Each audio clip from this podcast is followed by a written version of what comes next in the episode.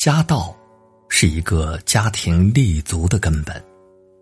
曾国藩说过：“道德传家十代以上，耕读传家次之，读书传家又次之，富贵传家不过三代。”严氏家训有云：“子孙虽愚，经书不可不读。”读书。是门槛最低的高贵，是一个家族走向兴旺的起点。古往今来，凡是钟鸣鼎食的世家大族，无不是靠读书起家的。范仲淹幼时家贫，父亲病逝，母亲改嫁，他只能借住在寺庙里，吃稀粥就咸菜，困了累了就用冷水洗面，不分昼夜刻苦读书。后来，他高中进士，成为一代名相，为子孙留下两句家训：“耕读莫懒，起家之本；自止莫弃，世间之宝。”范家后人奋发读书，代代名臣良相辈出。读书不是唯一的出路，却是非常公平的路，不计较天赋和出身。只看重努力和付出，金钱会用尽，权势会散尽，唯有学识可以一辈子跟着你，成为你人生的根基。勤可以开源，俭可以节流。人这一生只要勤俭，就会达到小富；一个家庭只要勤俭。就会达到小康。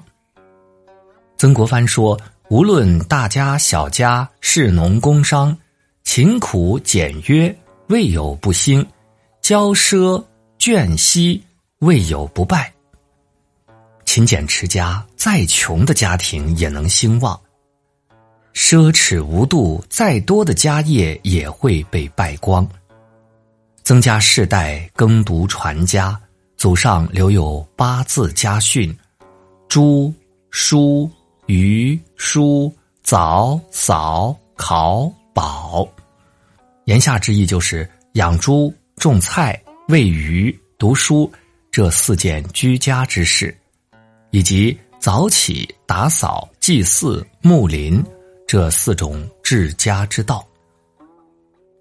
要想身体力行的做到这八个字。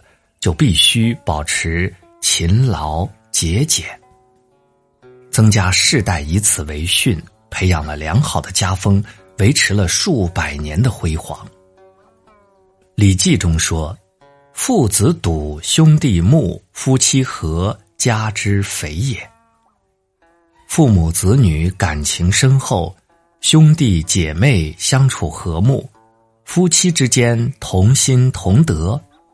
这样的家庭必定是一个幸福兴旺的家庭，一家人窝里斗，互相拆台，谁也见不得谁好。再富裕的家庭也必定会败落。